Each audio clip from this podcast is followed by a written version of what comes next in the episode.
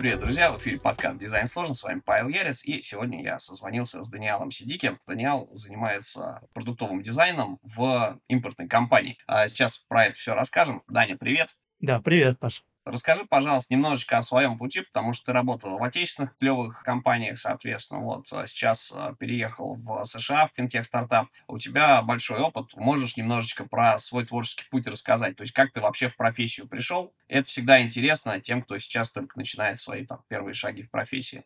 Да, да. Меня все началось с того, что я пробовал что-то в подростковом возрасте сделать в интернете. То есть пробовал веб-разработку, пробовал веб-дизайн, и перешел в разработку под iOS. То есть я программировал, даже брал какой-то фриланс. Но потом я начал понимать то, что в этом процессе мне больше всего нравится дизайн. И поэтому я потихоньку начал пробовать его. То есть там еще тогда был Photoshop, я пользовался Photoshop. У друга был стартап, я предложил сделать дизайн.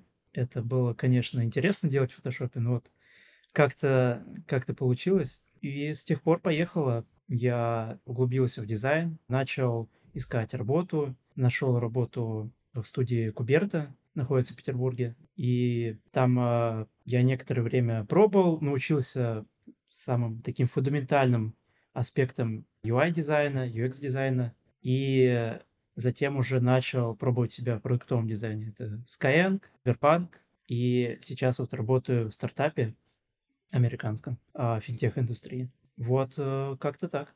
А, слушай, здорово. Если говорить про технологический стек, просто как ты считаешь, э, что сейчас актуально изучать ребятам, которые занимаются, допустим, ну, если ты говоришь, что начинал с э, iOS, понятно, что это мобильная история. А, то есть, смотри, технологический стек, что это может быть? В принципе, любой графический редактор, не знаю, там, Figma, Sketch и так далее, плюс, наверное, с чего начинать? Что, чего-то встроенного? Ну, то есть, вот у Apple есть своя площадка для разработки, называется она Xcode, я не знаю, насколько она сейчас актуальна, или есть что-то более клевое, гибкое и интересное, на что сразу стоит обратить внимание? Хороший вопрос. Наверное, самый базовый набор у дизайнера это Figma, программы Adobe, Illustrator, Photoshop.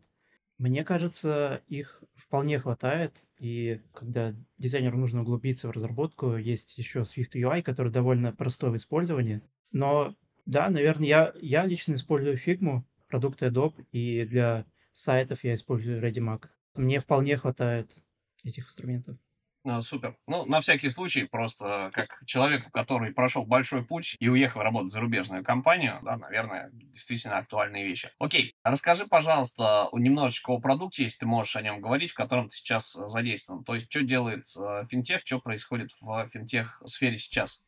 Да, дело в том, что финтех развивается уже очень давно еще с 90-х он начал активно развиваться в интернете, и в финтехе уже огромное количество подкатегорий, то есть это банки, необанки, кредитные организации, очень много всего уже появляется, вот, и есть еще одна ниша, которая немного, немного начала развиваться всего несколько лет назад, называется payroll интеграции. Это актуально только для некоторых стран, в том числе для Америки.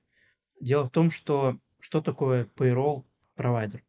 Это, это инструмент, который позволяет платить твоим сотрудникам, тебе как э, HR, либо как владельцу компании. Вот. И люди, соответственно, там могут смотреть э, свою зарплату, даже выбирать, когда они хотят пойти в отпуск, и в целом редактировать информацию о себе. Вот. Большинство организаций, когда выдают тебе кредит, они хотят узнать, сколько ты зарабатываешь и где ты работаешь. Они могут, конечно, спросить напрямую, но люди могут... Но зачем? Да, люди, люди могут наврать на самом деле. И поэтому кредитная организация хочет это узнать на 100%. И раньше они звонили работодателю этого человека. То есть такой процесс тоже не очень а, надежный и трудозатратный. Поэтому появилась подкатегория финтехи payroll интеграции, когда кредитная организация предлагает пользователю войти в его а, payroll провайдера и предоставить данные, в том числе доход, в том числе а, работу этой кредитной организации, чтобы она дала а, кредит. Ну, это то, что у нас делает единый нал... кабинет налогоплательщика, единая база. Да, да. Это, кстати, довольно централизованно работает во многих странах, в том числе в России. Но вот например, в Америке, в Индии, вроде как в Канаде. Это вот так, э, очень много payroll интеграций в, в этих странах есть, больше 100, 100 штук в каждой. Поэтому э, есть необходимость в таком звене между ними. Ну, в принципе, действительно, штука полезная. Окей. То есть я правильно понимаю, тот стартап, в котором ты работаешь, он как раз является одним из таких провайдеров. Да, и таких провайдеров всего три а, в Америке, которые помогают подключить payroll провайдеру. И мы являемся одним из них и занимаем очень хорошую позицию по сравнению с конкурентами. Стартап... Ну, отлично. Да, стартап существует три года. Все началось с того, что я увидел пост в Фейсбуке, а, то, что всего... Запрещенным на территории Российской Федерации признанным экстремистским. Извини, это надо проговаривать. Да, да, да, конечно. Увидел пост, написал и начал там работать. А, момент основания. До сих пор там работаю. И еще много чего предстоит делать, сделать у нас. Ну, отлично. Если говорить про немножко твое трудоустройство, я думаю, что к этой теме мы еще чуть-чуть э, вернемся. Смотри, если говорить про разницу между наймом в отечественную компанию и в западную, есть ли какая-то принципиальная разница? Ну, количество шагов собеседования, э, не знаю, какие-то фишки, которые вот есть при общении с HR, да, например, или при общении с командой. То есть был ли для тебя что-то таким, что, опа, вот не ожидал на собеседовании вот, вот такого? Да, да. А, Наверное, отличий очень много. Дело в том, что найм в, найм в большую корпорацию отличается довольно сильно от найма большой корпорации в России и на Западе. То есть на Западе это несколько этапов, когда сначала есть э, скрининг с HR, это просто вы созваниваетесь, обсуждаете а, работу, рассказываете об опыте, и затем уже там может меняться э, собеседование, но в целом это whiteboard challenge, где тебя просят по заданному, по заданным требованиям выполнить задание и рассказать, как ты мыслишь, как ты и почему ты делаешь это, как ты выполняешь задачу, то есть увидеть, как ты выполняешь дизайн э, и как ты мыслишь. Вот. Есть также этапы, когда ты общаешься с менеджером, с другими дизайнерами. Есть э, этап, где смотрит, какой у тебя culture fit, подходишь ли ты компании. То есть этапов довольно много, но это что касается корпораций, то, что многие наверняка слушатели уже знали, то, что касается стартапов, а, мне кажется, тут ситуация более похожа на российскую. То есть это один-три созвона максимум, где ты общаешься с основателем, с, возможно, CTO, а, возможно, с разработчиками, и тебя берут на испытательный срок. То есть э, в стартапе все намного проще, и по, опять же, рассказам э, знакомых, э, там нет такого количества этапов, как в корпорации. Угу. Окей, то есть, в принципе, вот Whiteboard Challenge это самое главное отличие, плюс э, история про э, то, что ты говоришь, culture fit, да, э, как правильно называется, то есть соответствие тебя корпоративной культуре и ценностям компании. Ну, то есть, чтобы ты встроился в коллектив, был бесконфликтным, соответственно, да, и соответствовал еще набору каких-то вот формальных, ну, не формальных, а, как сказать, человеческих требований. Да, бесконфликтным, э, и чтобы ты умел выходить из ситуации правильно, из у нас у всех случаются какие-то ситуации, которые нужно выходить, кризисы небольшие. И это большой талант уметь выходить из этих кризисов правильно. Окей, если говорить про сферу применения твоих навыков, это классно. Вот, то есть, в принципе, ты взял и каким-то образом туда поехал. К этой теме мы еще немножечко вернемся попозже. Поговорим о том, как ты получал визу, были ли какие-то сложности. А сейчас хочется тебя переключить вот на отраслевые тренды перед подготовкой к подкасту, к созвону сегодняшнему, мы с тобой говорили, что, в принципе, есть вот э, такой отраслевой тренд технологический, как такая штука, которую сделали Apple, да, собственно, вот есть э, AR-очки. А, они не были первыми, кто их сделал, да, они их придумали, Google там э, делали, да, кто, кто делал Oculus, я уже не помню, честно говоря, давно прошла эта история, но, тем не менее, вот Apple вроде как залезли в этот сегмент и собираются сделать свой продукт общедоступным, не знаю, через какую итерацию, ну, то есть это будет такая штука, которая будет доступна всем. Как ты видишь эту историю про AR-очки, да, то есть что они несут в себе, и стоит ли сейчас к этому присматриваться или подождать, пока выйдет какая-то штука, которую можно будет прям реально купить простым смертным на среднестатистическую российскую зарплату, например. Да, да, наверное, забегая вперед, я думаю, что такое время точно настанет.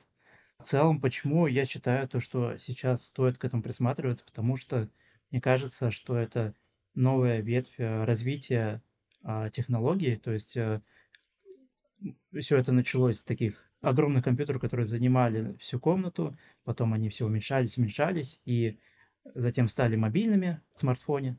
Но это все еще, как мне кажется, костыль при взаимодействии с компьютером. То есть тебе приходится держать какой-то в руке небольшой экранчик, куда ты смотришь и взаимодействуешь с интернетом. Мне кажется, то, что развитие, оно естественным образом будет э, идти именно в AR. То есть это когда цифровое накладывается на физическое и взаимодействует с физическим. А, Разреши я маленькую ремарку для наших слушателей сделаю, кто вот про эту сферу, mm-hmm. да, как бы не совсем в курсе. Есть VR, есть э, AR. VR — виртуальная реальность. Это история, когда ты надеваешь очки, э, надеваешь, там, условно говоря, наушники, и у тебя формируется новая вселенная вокруг тебя, да, то есть ты, находясь в физическом мире, от него отключаешься. AR — это когда ты смотришь на стол, и у тебя на столе, например, шахматная доска рисуется с привязкой к его плоскостям. Ну, как вариант, да, то есть AR — это дополненная реальность, а, а, а, не аддитив, я забыл, как это называется по-английски, если Аргумент. что Дани поправит. Да, вот, собственно, угу. разница именно в этом. И AR-девайсы это как бы такая штука, через которую а, ты можешь к своей вселенной, в, в нее интегрировать что-то из вселенной виртуальной. Mm-hmm. А, в текущий момент а, можете попробовать, я не знаю, что сейчас можно из доступных вещей на российском рынке такого вспомнить. Вот было приложение от э, Центробанка, через которое можно было посмотреть на российскую купюру, собственно, да, и посмотреть, как э, на ней, например, там анимируется какой-нибудь памятник изображенный. Вот, вот, вот, вот такого плана штуки. Это про оно. Прости, перебил. Это просто пояснить нашим э, слушателям, кто в, в, в науч-поп целях использует подкаст. Mm-hmm. Окей, за да, если говорить о применимости AR-очков, а, вот именно Apple, а, как ты считаешь, вот у этого рода девайсов какой спектр применений в ближайшем будущем будет? То есть на что посмотреть, какие кейсы себе напридумывать с их применением и так далее? Я думаю, тут э, нужно понять, как э, в целом цифровое встраивается в наше бытовое и каким образом мы могли бы это улучшить, э, убрав это звено с, с телефоном, с часами, когда интерфейс может строиться в наш окружающий мир. Например, есть концепт, наверняка многие его видели, как э, ты готовишь, и тебе прямо на столе а, высвечиваются ингредиенты, инструкции, подсвечиваются твои овощи, фрукты, то есть встраиваются в твою среду. Или другие концепты есть, это навигация. Они сейчас уже, это, навигация VR уже сейчас работает в Google Maps, и Apple Maps, но, опять же, тебе нужно довольно странным образом это делать, то есть направлять телефон на окружающий мир и вот так ходить с телефоном в руке. И мне кажется, то, что Яр — это его задача нам помочь, помочь справляться с некоторыми вещами в физическом мире, для которых мы сейчас используем телефон, но с ярочками телефон уже больше не понадобится. Вот. Сейчас Apple э, начала развиваться в этом направлении. Об этом пока рано э, говорить и рано пока, наверное, разрабатывать под эти очки, говорить о разработке, но тем не менее об этом уже можно задумываться и предполагать то, что можно сделать там для второй, для третьей версии очков, когда они будут уже более эргономичные, более дешевые и более удобные для пользователя. Ну, то есть, в теории это должны быть такие Google Glass, э, да, только, с, что называется, с мозгами, да, это, когда их концепт был реализован, это такая история, типа, ты смотришь на собаку, они тебе говорят, это собака, нейронка ее опознала, условно. Да, мне кажется... А, да, это будет история... Я, я, да, извини, я хотел добавить, мне кажется, что Google Glass, они, это были, был интересный девайс, но, а, на мой взгляд, они провалились, потому что они просто показывали тебе в углу э, небольшой экранчик. Это просто другое, другое место взаимодействия с, экра- э, с экраном. Когда ER — это на самом деле именно встраивание в физический мир. То есть, как ты сказал, шахматной доске именно на столе. Не, ну я понял, есть же всякие Oculus, которые вот очень 3D-шники любят, те, кто интерактивные галереи всякие делает, Мгм. игрушки там для метаверсов всяких. Тут просто принципиально как бы девайс, который заполнил за собой какую-то нишу на, ныр- на рынке, получается, и закрыл собой дырки, которых не хватало предыдущим ранним а, версиям других производителей. То есть предыдущие, условно, девайсы можно воспринимать как некий прототип, который привел к появлению там Apple AR-очков. Да. А, Ладно, всем, кому интересно, собственно, да, сами возможности а, AR-очков Apple, можно сходить на сайт и посмотреть презентацию Apple а, про это дело. Если говорить про все-таки конкретику применения, про сферы, то есть смотри, получается, а, что эта штука потенциально может заменить собой мониторы, Да, да, как бы сферы применения раз. да, да, мониторы заменят э, дисплеи. Я не уверен, то, что оно заменит, и то, что это нужно профессионалам заменять свои мониторы на ER. Но бытовому использованию, мне кажется, да, это заменит. Ну, Отлично. То есть а, также эту штуку можно использовать для обучения. Тут просто штука в чем? Ты, насколько я понимаю, написал прям огромное эссе на эту тему, и а, я, я пытаюсь, как сказать, проспойлерить какие-то моменты. А, то есть смотри, если говорить про сферу применения, а, да, вот, окей, заменяем дисплеи, понятно, да, это как технический девайс, носитель, на который можно любое что-то поводить.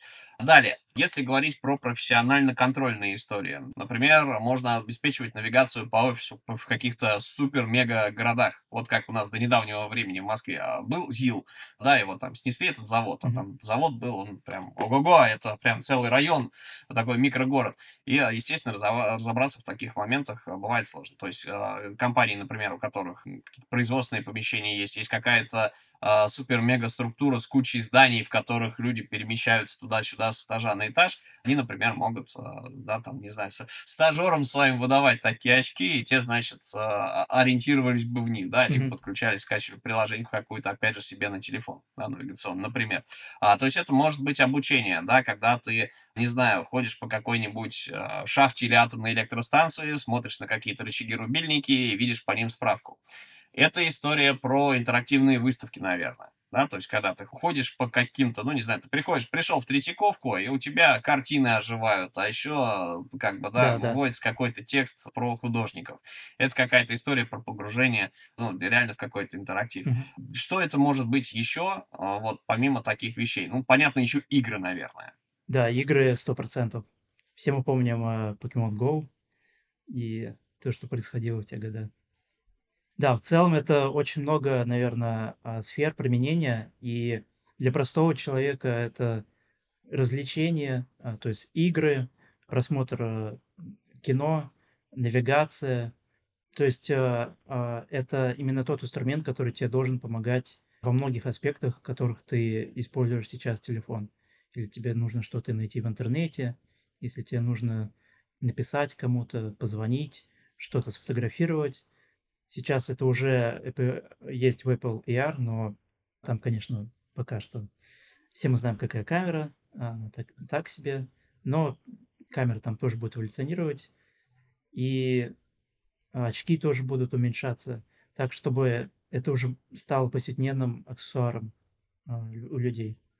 Ну, то есть это не аксессуар сам в себе, он может а, взаимодействовать с другими девайсами, да, то есть Да. если у тебя умный дом, ты можешь там а, подключаться к интерфейсу умного дома, спроектированным для этих самых очков, а, ты можешь, не знаю, готовить в этих очках, смотреть сериальчик, соответственно, на кухне, а, как раз, да, просматривая рецептуру, при этом тебе может поступить смс или звоночек, ты можешь на него с очков ответить, да, как бы, а телефон может лежать в другой комнате, например, да, то есть это история про подключение к другим девайсам и вывод информации с них на дисплей, ну, как это сказать, не на дисплей, на, на, на очки, Да, А, вот, плюс а, как, как, какой-то интерфейс, который позволяет с этими девайсами удаленно взаимодействовать. да. Окей, Я- то есть я- а, вот. Я добавлю, наверное, коротко то, что если дизайнерам интересно погрузиться в это, то у Apple прошло WWDC, где было очень много, помимо основной презентации, было очень много дополнительных, где рассказывается, как нужно мыслить, когда ты делаешь дизайн под такие интерфейсы, под AR, VR, и они рассказывают такие основные фундаментальные принципы, которые довольно интересно слушать. И они также в, выложили в Figma и, если не ошибаюсь, в Sketch файл, где э, собраны все элементы, которые ты можешь использовать э, при э, дизайне под ярочки. Отлично. А если говорить про финтех, кроме дисплея, вывода мультидисплеев, соответственно, да, расширения возможности, э, как, как бы, не знаю, мониторов для трейдеров, например, да, то есть такая штука тоже возможна. Давай, я, я просто пытаюсь тебя склонить к теме, пофантазируй на тему того, как прилепить их к твоей работе. Да, но я, честно говоря, я даже пока не могу представить, смогу ли я сидеть в первом поколении очков в работе, но если представить то, что это будет удобно, и это будет хорошее качество отображения, потому что в дизайне важно, и тогда, тогда, конечно, я бы это использовал, потому что там, опять же, можно иметь несколько дисплеев, несколько экранов, в целом иметь такой, а, знаешь, артборд, как это показывали Apple презентации, где ты можешь э, творить, творить дизайн. Окей, а если переместиться в практическую плоскость и вот от новых э, девайсов перейти к тому, а чтобы ребята могли сделать, например, да, как могли поисследовать какие-то цели и задачи. Потому что если человек вообще нигде не работал, обучался на курсах, он мыслит тем, что ему давали на курсах. Если человек постоянно в работе 24-7, у него как-то мозг, знаешь, костенеет, и ты все время в каких-то рамках, вот ты чем занимаешься, в той теме и разбираешься, а в соседней как-то уже так сложно задачку себе бывает выцепить. А если говорить про исследование, про поиск тех болей и проблем, для которых можно придумать там вот как раз интерфейсные решения, да, какие-то, может быть, доработки для существующего дизайна, можешь рассказать о своем опыте, да, как ты в России, находясь, э, проводил какие-то исследования? А, да, спасибо за вопрос. Я работал в нескольких продуктовых компаниях в России, и одна из них это банк, это Сбербанк. Там uh, мы делали банк uh, для детей, это от 6 до 14 лет. И на тот момент, когда мы только начинали его делать, мы абсолютно в команде не понимали, как должен быть устроен этот банк, а, чего вообще хотят дети этого возраста, чего бы они хотели видеть в этом банке, как бы они хотели с этим взаимодействовать, а, как бы они хотели, чтобы он выглядел. У нас было очень много вопросов, и мы начали с того, что каждую неделю мы ездили а, в школу, с которой мы договорились, и общались с детьми между уроками, узнавали у них мнение по поводу банка, проводили, в общем, КАЗДЕВ. Потом уже со временем мы начали приносить им концепты, где спрашивали их мнение и просили воспользоваться, рассказать, что они об этом думают, и предложить идеи. Дети нам предлагали очень много интересных идей. У нас а, также SberKids, это приложение называлось SberKids. Там а, были темы, которые появились только благодаря запросу детей. Темы — это то, как выглядит приложение в а, SberKids. То есть ты можешь как ребенок, ты можешь выбрать какую-то тему, например, тему розовую, либо тему футбольную, а, либо космос, и у тебя все приложение, в том числе твоя карта, окрашивается в эту тему, и эти темы ты можешь получать путем прохождения тестов а, по финансовой грамотности в приложении. То есть мы... Э, под... Классно. А, а можно, про, прости, пожалуйста, я тебя немножечко перебью. Можно сделать э, шаг назад, да, если говорить про тематику исследования, ты говоришь, что уже как бы вот э, исходили из того, что это приложение нужно. А если говорить про вот самый первичный вопрос поставленный, для чего это приложение? То есть SberKids — это история, которая чему-то учит детей. Ты упомянул финансовую грамотность. Наверное, для этого эта история была. Ну, типа, де, это, э, э, это как бы приложение, оно де, детям банк, он для чего? Кредиты на пирожки брать, да, условно. Или это история про то, чтобы научиться их в раннем возрасте работать с деньгами, да, и мыслить как-то, вот, вот воспитывать из них финансово грамотных людей. Да, тут на самом деле э, решается сразу три боли. Первое, то, что дети действительно хотят иметь карточку, хотят иметь банк, как э, взрослые. То есть в этом возрасте дети хотят быть как взрослые, Поэтому они в том числе хотят а, иметь какой-то свой банк. Это первое. Второе, конечно, мы хотели помочь детям а, обучиться финансовой грамотности, поэтому там было очень много уроков по финансовой грамотности там игр, и дети с удовольствием это проходили, играли, обучались. И третье, в долгосрочной перспективе эти дети могут стать потенциальными клиентами а, банка, поэтому это делалось для того, чтобы а, вырастить лояльность у этих детей. Угу. В принципе, достойная социальная история. Окей. Ну, если про внешний вид э, упоминать, да, для детей, чем он отличается, мы просто как-то... Есть ли концептуальные какие-то модели? Потому что если говорить про то, как у нас это устроено в представлении, да, там, взрослых дядек-дизайнеров, собственно, да, детский интерфейс, это скругленные углы, это крупные шрифты, соответственно, и вот ты говоришь еще какое-то декоративное оформление в виде того, что есть разные темы, да, чтобы приложение как раз, то, что отвлекает взрослых, оно, наоборот, хорошо заходит детям, им э, прикольнее возиться там со своим, там, ну, они мобильник воспринимают, условно говоря, с этим открытым приложением, как некий тамагочи, да, да, да, все верно. Они, э, по-другому относятся к взаимодействию вообще с интерфейсами.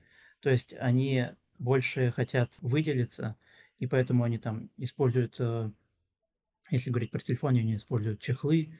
В повседневной жизни они просят у родителей купить специальные а, какие-то необычные а, пена пеналы либо портфели.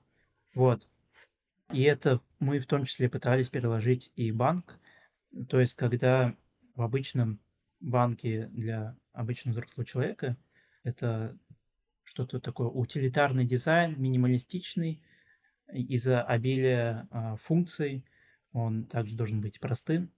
Тогда как в дизайне для детей там важно скорее не простота, а, а возможность ребенку выразиться и привлекательность а, для ребенка, потому что зацепить э, внимание ребенка тоже довольно сложно.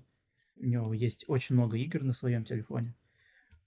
Поэтому а, мы старались сделать банк а, красочным, ярким, но не перегибать планку, потому что в какой-то момент мы поняли после общения с детьми, что если делать интерфейс слишком ярким, слишком детским, то ребенку это уже начинает э, наскучивать, и ему кажется, что это приложение для более младших, младшего возраста.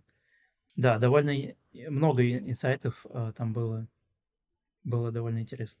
Окей, okay. а если говорить о том, что это не команда, от Сбера едет, да, с, к детям, а если говорить о том, что там наш что вот сейчас нас сидит и э, слушает э, начинающий UXер э, или продолжающий, но не очень опытный в исследованиях, как один человек в одно лицо может произвести какие-то исследования. Вот ты бы какой алгоритм действий посоветовал от себя, как от человека, который этим занимался? Я бы сказал, наверное, что любое исследование лучше, чем никакое исследование, поэтому лучше поговорить. Все, все зависит от ситуации, поэтому если а, есть а, офисы, есть офис и есть коллеги в нем, то можно поговорить с коллегами, просто провести коридорное тестирование. Затем, если пойти чуть дальше, то лучше а, проводить исследования с теми людьми, которые ни разу не пользовались продуктом и с ним не знакомы. И есть э, базовые фундаментальные а, принципы, которые, которым нужно придерживаться при исследовании. Это э, слушать человека, а, не направлять его – и проводить исследования в формате общения, а не в формате интервью. Тогда человек может раскрыться и рассказать о таких деталях, которых он бы даже мог и не вспомнить. Но за счет того, что вы общаетесь, ты задаешь ему вопросы, он начинает что-то вспоминать и рассказывать это в деталях. А, Даня, окей. А если у человека задача есть, он это все сделает. А что бы ты порекомендовал, если задачи нет, и человек пока еще не умеет ее себе ставить? Ну, то есть прям совсем начинающий-начинающий, либо меняющий а, сферу деятельности специалист. Да, я бы сказал, что, наверное, я бы выделил два способа. Первый – это есть э, такой ресурс, как Daily UI Challenge, где тебе, ты подписываешься, и тебе каждый день на email приходит а, задача, ты выполняешь дизайн, и тебя таким образом каждым днем э, собирается портфолио. Есть э, второй способ, более утилитарный, более, наверное, полезный. Это участие в конкурсах, либо хакатонах. Я в свое время довольно много подобным участвовала. То есть это Telegram-конкурсы, ВКонтакте, Паду. Был также конкурс от City Mobile. Мне было интересно пробовать себя в, в этих конкурсах, потому что там часто ставились довольно интересные задачи. То есть это перепридумать э, дейтинг или представить, как такси э, работало бы в ER, или как можно передизайнить, э, не знаю, прикладывание документов либо фотографий в Телеграме. То есть э, это всегда какой-то челлендж, э, на который тебе как дизайнеру интересно пойти, а для начинающего дизайнера это еще отличный способ собрать портфолио и, если даже повезет, получить признание, и это поможет привлечь либо работодателя, либо нового клиента, что может сыграть только на руку. Вот. И хакатоны немного другая история, но тем не менее все примерно польза примерно такая же. То есть это портфолио, новые кейсы, но помимо этого еще и э, очень много знакомства происходит на хакатонах. И мне кажется, знакомство очень полезное в любой профессии, и в дизайне в том числе.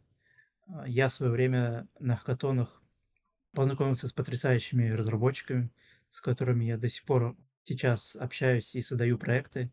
И также познакомился с потрясающими дизайнерами, которые мне помогали в будущем и с которыми я тоже до сих пор общаюсь. То есть, да, нетворкинг и опыт — это то, что дает э, хакатоны, и, конечно же, интересные задачи, э, дух соревновательный на каждом хакатоне. Он, э, соревновательный дух заставляет тебя двигаться быстрее, увереннее, и развивает тебя как специалиста, мне кажется, быстрее. Смотри, если пояснить вот эту историю, чем челлендж отличается от хакатона? Челлендж, в принципе, то же самое, да, тебе ставят задачу, и э, тебе нужно что-то за определенное ограниченное количество времени э, собрать. Хакатон — это история, как правило, более командная. Их э, переняли, собственно, если говорить про дизайнеров у разрабов, то есть изначально разрабы собирались, короче, да, там им ставилась задача, они придумывали, как они ее будут решать, алгоритмы решения, да, соответственно, а потом это вытащили уже в соревнования команд, то есть когда прям реально маленькая такая стартаперская продуктовая команда а, сидит, придумывает а, какое-то решение, или наоборот, даже задачу может быть какую-то за супер ограниченное количество времени на коленке, когда у тебя нет времени рисовать красивый дизайн, да, то есть там дизайн, именно дизайн, не про красивость, не про UI, да. его внешний вид, а про то, как это будет работать. Uh-huh. Быстренько его тестируют, и кто-то в чем-то даже побеждает. А, хакатоны часто проводят с компаниями, которые разрабатывают продукты, вот, которым нужен либо кусок продукта, либо вообще принципиально новый какой-то продукт и так далее. Вот, то есть речь об этом. Расскажи, пожалуйста, какие, с какими задачами на хакатонах ты э, сталкивался, да, то есть если можешь об этом говорить, ну, я думаю, что можешь, потому что обычно да. на хакатонах NDA нет. Вот. И, может быть, у тебя есть какой-нибудь секретный алгоритм, как э, на них, ну, если не побеждать, то, по крайней мере, э, не сидеть э, с грустным видом и не понимать, что сейчас таймер тикает, а ни ты, ни команда ничего не можете сделать. Наверное, самые интересные задачи были на ВК хакатоне. Там а, одна из последних задач это э, придумать, как э, человеку можно помочь в реальной жизни с помощью технологий. И помощь нужна в, именно в сфере здоровья. Вот. И мы делали а, приложение, которое позволяло измерить пульс и по селфи понять, какие у тебя могут быть э, проблемы со здоровьем, и далее дать тебе советы. И это именно тот пример, который мне больше всего нравится на хакатонах. То есть э, тут именно и задел на будущее. То есть эта идея, она скорее про будущее, как и хакатона стараются делать продукты какие-то для компании, для будущего использования. Вот. И она также очень технологичная. Мы использовали э, нейронные сети, чтобы понимать по снимку и по э, пульсу, какие там могут быть маркеры, основываясь на исследованиях. И мне кажется, то, что один из способов победить на хакатоне – это именно применение технологии. для будущего использования. Да, наверное, так. Окей. То есть будущее за технологиями. А если говорить про алгоритм, то есть, что нужно сделать, чтобы не прийти на хакатон и не понять, что, блин, слишком как-то вот мысли мечутся, разбредаются в разные стороны, идей нет, как их сгенерить и как вообще хоть что-то сделать, если не победить в нем, да, ну, понятно. Секретных алгоритмов победы, наверное, нет, а вот секретный алгоритм участия, он а, есть, да, как сидеть и работать работу. Да. Включиться, что называется. Да, в первую очередь нужна хорошая команда, потому что даже с хорошей командой вы сделаете что-то интересное. Поэтому очень важно подобрать себе хороших разработчиков, то, то есть front-end, back-end, возможно, менеджера. И второе, это нужно определиться с идеей. То есть с идеей можно определиться, поняв э, задачу компании, которую поставил на хакатоне, обсудить ее, разобрать. И также на хакатоне присутствуют э, э, те, кто, то есть организаторы и менторы, с которыми тоже можно пообщаться, узнать э, детальнее, чего они хотят, чего они ожидают от команд. И третьим этапом можно посмотреть подобные э, задачи, подобные решения на других хакатонах, возможно. И таким образом начинают приходить идеи в голову. И на хакатоне, наверное, еще а, все отличается тем, то, что люди часто отталкиваются от технологий, а от непотребности пользователя потому что хакатон — это в первую очередь понимание, что можно разработать, что можно сделать, используя новые технологии. Поэтому можно оглядываться на новые технологии, то есть это ER, это ChatGPT, AI, и думать тоже, что можно сделать полезно для человека и что могло бы выиграть на этом хакатоне. И очень важно после того, как вы определились с идеей, после того, как вы разработали уже какой-то MVP, то есть минимальный... Жизнеспособный. А, жизнеспособный продукт, да, спасибо. Важно правильно это представить. Я видел очень много команд, которые делали потрясающие вещи на хакатоне за маленькое время, но плохо умели представлять, продавать то, что они делают. И мне кажется, то, что этим должен заниматься дизайнер, потому что дизайнер очень хорошо и красиво умеет представлять продукты. Вот. И презентация должна содержать э, проблему, решение, и очень важно это технологии, которые вы использовали, а, и описание, какую технологию вы использовали и почему, чтобы жюри увидело то, что для э, решения этих проблем – вы использовали нестандартный, нестандартный набор технологий. Ну, на самом-то деле он может быть и стандартным, главное, чтобы решение закрывалось. Э, но это зависит от компании и поставленной задачи, насколько я понимаю. Да, да. А, вопрос еще следующий. Сколько длился самый длинный хакатон, который ты проходил? Это просто для ребят, которые, ну, на самом деле, если про наш рынок говорить, да, то есть у нас такими вещами занимаются либо учебные заведения, да, когда им нужно какую-то команду собрать, ну, то есть в рамках какого-нибудь, ну, как правило, это интенсив какой-то люди проходят, и у них, значит, такой учебный хакатон. То есть там а, нет возможности выбрать себе, собрать команду, там, условно говоря, есть какой-то куратор или преподаватель, который говорит, так вот, Маш, Петя, Вася, короче, это там команда номер один, там, а, не знаю, Зинаида, Михаил а, и кто-нибудь еще, это команда два. Вот вам задача, собственно, у вас времени полтора часа например, да, то есть, ну, такое тоже может быть. Работа только со стикерами как ограничение, да, то есть раздают пачку стикеров или бумажек с ручками, да, и вот крутись как хочешь, но как бы вот за счет ограничений по времени у людей слетает а, необходимость там что-то красиво рисовать, презентуют они тоже, в принципе, в виде э, рассказа какого-то. Э, есть история про вещи, которые проводятся в рамках каких-то конференций или, например, внутри компаний, когда есть куча разных проектных команд, их там как-то миксуют, и вот это то, о чем ты рассказываешь, я так понимаю. Да, то есть, когда то есть возможность да. команду собрать, да, закрыть какие-то компетенции, и вот, значит, mm-hmm. с этими людьми куда-то выйти. Вот, и это разные вещи по времени. Сколько у тебя был самый короткий хакатон, да, и, э, и, и, и самый длинный? Потому что сразу вот так вот с, с дивана, что называется, прыгнуть в тапки и побежать э, куда-нибудь участвовать, записываться, тоже, знаешь, такая вещь. Даже если найдешь такое место, не факт, что ты придешь туда в достаточной степени подготовки к тому, что там будет происходить. То есть на что рассчитывать? А, ты знаешь, честно говоря, у меня все хакатоны были а, 24 часа. То есть это а, обычно выходные, когда в субботу утром а, ты регистрируешься, возможно, ходишь в команду и анонсируют расписание, анонсируют а, выступления, и вы начинаете работать с субботы вечера до утра воскресенья.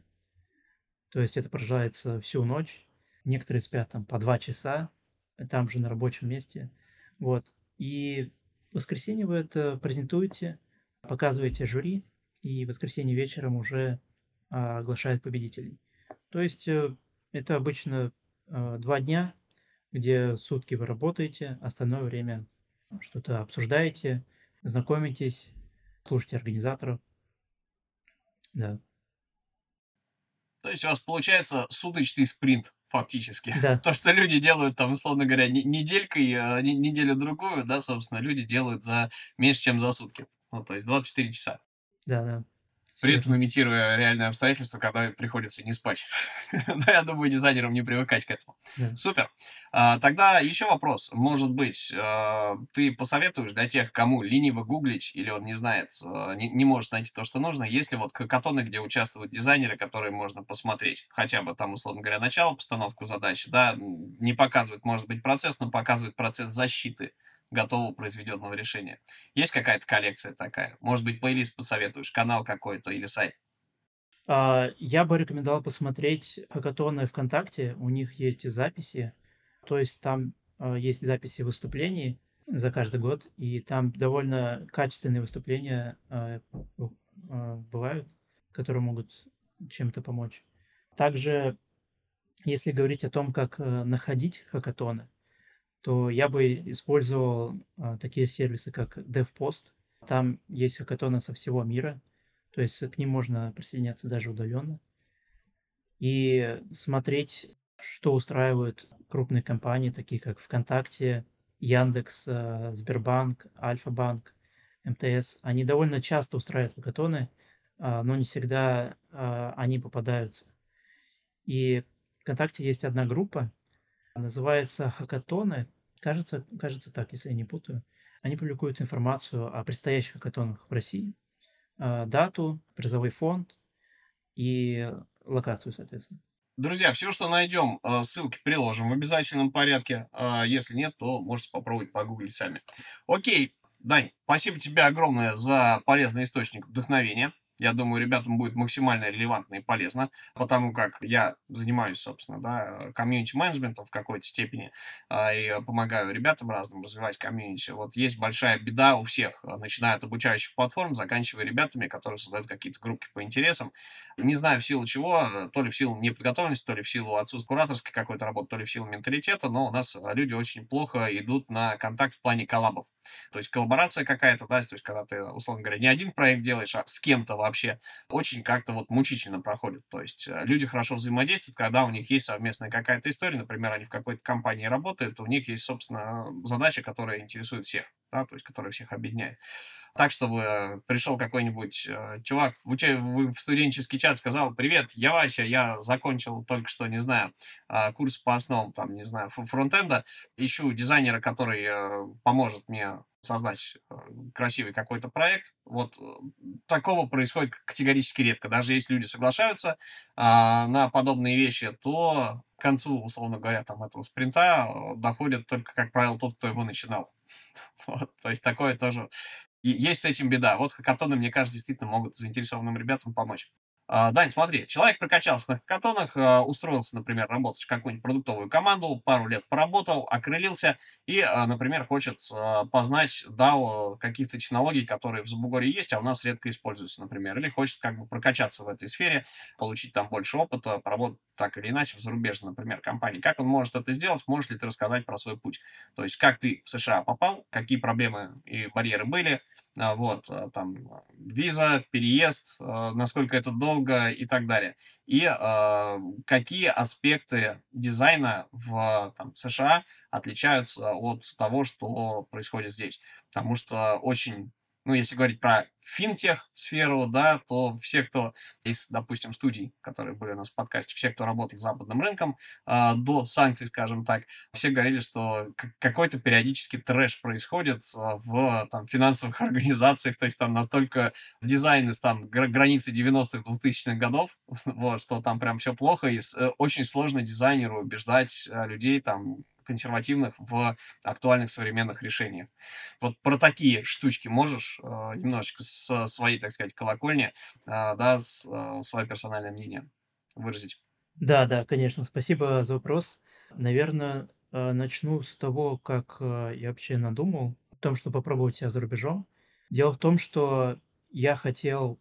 Все началось с того, что я хотел попробовать пожить, поработать э, за рубежом, понять, как устроен дизайн, а, как устроена разработка а, в другой стране. И я решил попробовать это в США. И с тех пор я начал работать над э, визой.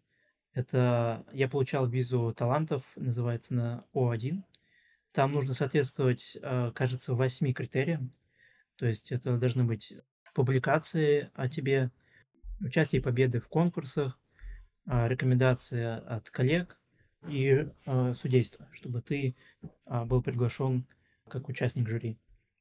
В целом, э, а, все это можно любому дизайнеру наработать. И добавлю то, что нужно соответствовать только трем критериям из восьми. Вот. Я соответствовал половине критериев и подался на визу. Получил спустя около года, то есть я ждал довольно долго.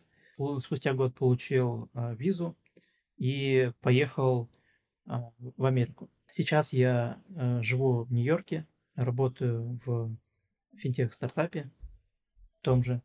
И, наверное, из того, что бы я хотел подметить, а, того, что я заметил за это то время, которое я здесь живу и работаю, что касается дизайна в Америке, конечно, дизайн проигрывает, как мне кажется, российскому. На это есть две причины. Первое, США э, раньше всех там э, сделали банк, э, раньше всех там э, начали интегрировать бизнес в интернет, и они допускали довольно много ошибок, и с тех пор эти ошибки уже намного труднее исправить из-за всем известного легаси в компании. А вторая причина то, что в Америке и не стремятся исправить эти ошибки, потому что здесь дизайн а, ценится не так сильно, сама эстетика ценится не так сильно, как в других странах, в том числе в России. В Америке важнее э, заработок денег, и необходимо, чтобы продукт приносил деньги компании, но не то, как не, то, не, не так важно, как он выглядит и как он работает, чем то, сколько денег он приносит. Поэтому а, здесь бизнес направлен на это. Есть, конечно, исключения, а, например, а, Apple, но тем не менее таких меньшинство. И большинство действительно банков, как ты а, сказал, большинство там а, приложений а, бытовых, там та же доставка еды, либо какие-то бытовые приложения, которые ты используешь в Америке, государственные тоже интерфейсы, они отстают в плане юзабилити, и в этом плане э, дизайнерам здесь много чего можно поменять и улучшить. Но, тем не менее, я думаю, они все равно осознают э, ценность дизайна просто в меньшей степени, чем нас. Потому что, если говорить про российские компании, то э, здесь, собственно, дизайн приложения, да, его, так сказать, user-friendly интерфейс, да, вот в графическом плане, это одна из составляющих добавленной стоимости. То есть ты можешь выйти на рынок э, с приложением, которое выглядит как нечто из 2000-х годов, но оно будет восприниматься как прототип, и э, пользователи будут, э, да, как бы замечания, скажем так, по этой истории. То есть это как прийти в шортах э, на совещание в госсекторе где-нибудь, да, да. например. Вот, то есть, ну просто, ну просто нет и все. Окей. То есть дизайнерам есть что делать, просто это менее востребовано, чем здесь. Да, да, все верно. Окей. А может такой э, вопрос э, личный? Если бы ты сейчас вернулся в Россию, например, то в каком из сервисов тебе было бы интересно работать? То есть на как, в, каком, в какой бы сегмент рынка ты бы пошел? С, как, с приложениями какого типа? А, сегмент, наверное, мне все еще интересен а, финтех. Там довольно много чего еще можно было бы сделать и помочь людям. А если говорить о компаниях, а, то лично мне нравится Яндекс, наверное, и ВКонтакте, потому что мне нравится то, как они делают э, дизайн в этих компаниях, как детализированно они подходят к дизайну. Что ВКонтакте, что Яндекс также догоняет и э, Сбербанк. Я бы работал э, в этих компаниях, и да, это сфера финтех. Э, возможно, что-то в новом направлении ER тоже было бы интересно. Ну что ж, э, могу тебе только пожелать успехов с тем стартапом, которым ты сейчас занимаешься, чтобы люди там ценили дизайн. Также, ну, по крайней мере, не меньше. Вот. Э, наверное, стоит тебя еще спросить о такой штуке. Ну, понятно, что это немножечко разные страны, но, тем не менее, тут действительно много где работал. Если говорить про работу в стартапе и в большой корпорации, в чем разница и где, в принципе, ты свободнее себя чувствуешь? Мне очень нравится работать в стартапе, потому что здесь э, большой простор возможностей, которые дизайнеру удается, и большая ответственность. Поэтому э, в стартапе всегда есть то, чем можно заняться, и тебе в этом плане дают э, свободу выбора. Если это принесет пользу компании, то ты можешь этим заняться и принести идею руководителю. И я бы сказал то, что работа в стартапе, она для любой профессии, она более горизонтальная в том плане, то, что э, ты занимаешься э, не только, возможно, дизайном, а, или не только, возможно, дизайном интерфейсов, но еще и дизайном маркетинге. То есть помогаешь делать какие-то баннеры. Также ты, возможно, помогаешь сделать э, дизайн бренда э, или что-то изменить в брендинге. То есть это довольно всегда разные направления а, для разных команд, что тебя как человека развивает, развивает и помогает тебе а, добиться именно успехов в разных постатях. Ну, то есть, в принципе, а история про корпорацию, а, с твоей точки зрения, она там менее склонна к развитию, получается, или просто это тебя, а, тебе меньше нравится то, что меньше свободы из-за того, что больше корпоративных регламентов, огромные легаси, которые ты просто так не можешь взять, поменять, а, да, под то, что тебе нравится, нужно каждое решение обосновывать, или как? Да, да, там в корпорации очень много развития, но оно более вертикальное, то есть узкое по твоей специализации – и там, как мне кажется, не так много свободы выбора, чем ты можешь заниматься, а над каким продуктом, какую идею ты хочешь развивать, как это есть в стартапе. Но, тем не менее, там а, есть огромное количество других плюсов. То есть у корпорации огромные бюджеты. Это значит, что это много качественных и количественных исследований, которые ты можешь проводить как дизайнер, что дает очень много тебе полезной информации при работе с продуктом и при работе э, в будущем. Вот, поэтому я бы не сказал, что есть какой-то, знаешь, идеальный выбор для каждого человека. То есть и поработать в компании, в корпорации и в стартапе полезно. Полезно поучиться там и там. Ну, то есть эта история не про то, что лучше хуже, а про то, что в конкретный момент времени тебе больше нравится. Да. Ну, это на самом деле э, тоже зависит от компании и от корпорации. Я, например, во втором своем подкасте «Дизайн прост» э, сделал прям большой сейчас делаем сезон для э, корпорации МТС. До сих пор ребят воспринимают как телеком, а это огромная IT-компания, в которой огромное количество классных продуктов, и там просто бомбические люди работают. Получается у них, что внутри компании, которая подчиняется общим там регламентам, э, действует в рамках единой дизайн-системы, да, и как бы вообще общую систему формирует, у них э, внутренний, как бы каждый продукт это когда-то был внутренний стартап. И, э, естественно, когда в стартапе должен быть дух стартапа вот, а не корпоративных гигантов. То есть это как а, можно воспринять внутренние стартапы корпоративные, как как раз историю, когда ты делаешь проект для каких-нибудь венчурных инвесторов. Просто эти, э, эти инвесторы, для них ты, для тебя они являются как бы внутренним заказчиком. Дань, спасибо тебе огромное за рекомендации, за то, что пришел. У меня последний, наверное, вопрос остался. Где наши слушатели могут познакомиться там с твоим творчеством, с тобой? Да, может быть, у кого-то есть вопросы, и, может быть, ребята захотят тебе напрямую написать. Да, у меня есть э, канал в Телеграме, ссылка будет на него в описании.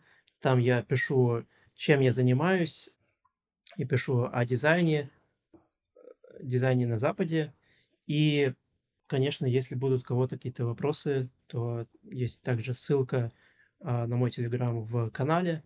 А, пишите, задавайте вопросы, а, отвечу, помогу, направлю, чем смогу.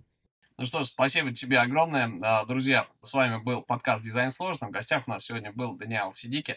Дань, спасибо тебе огромное. Приходи еще, если будет, собственно, чем поделиться. С удовольствием запишем с тобой еще выпуск ну, потому что действительно ребята, которые имели опыт работы и там, и тут, да, и по эту, и по ту сторону границы, у них всегда есть некий более широкий взгляд, менее однобокий, чем, собственно, только, только отсюда или только оттуда смотреть на какие-то вот дизайн-ресурсы, на тренды и так далее. Да, буду рад. Спасибо, что позвал, Паш. Приходи еще. Пока-пока. До новых встреч. Пока-пока.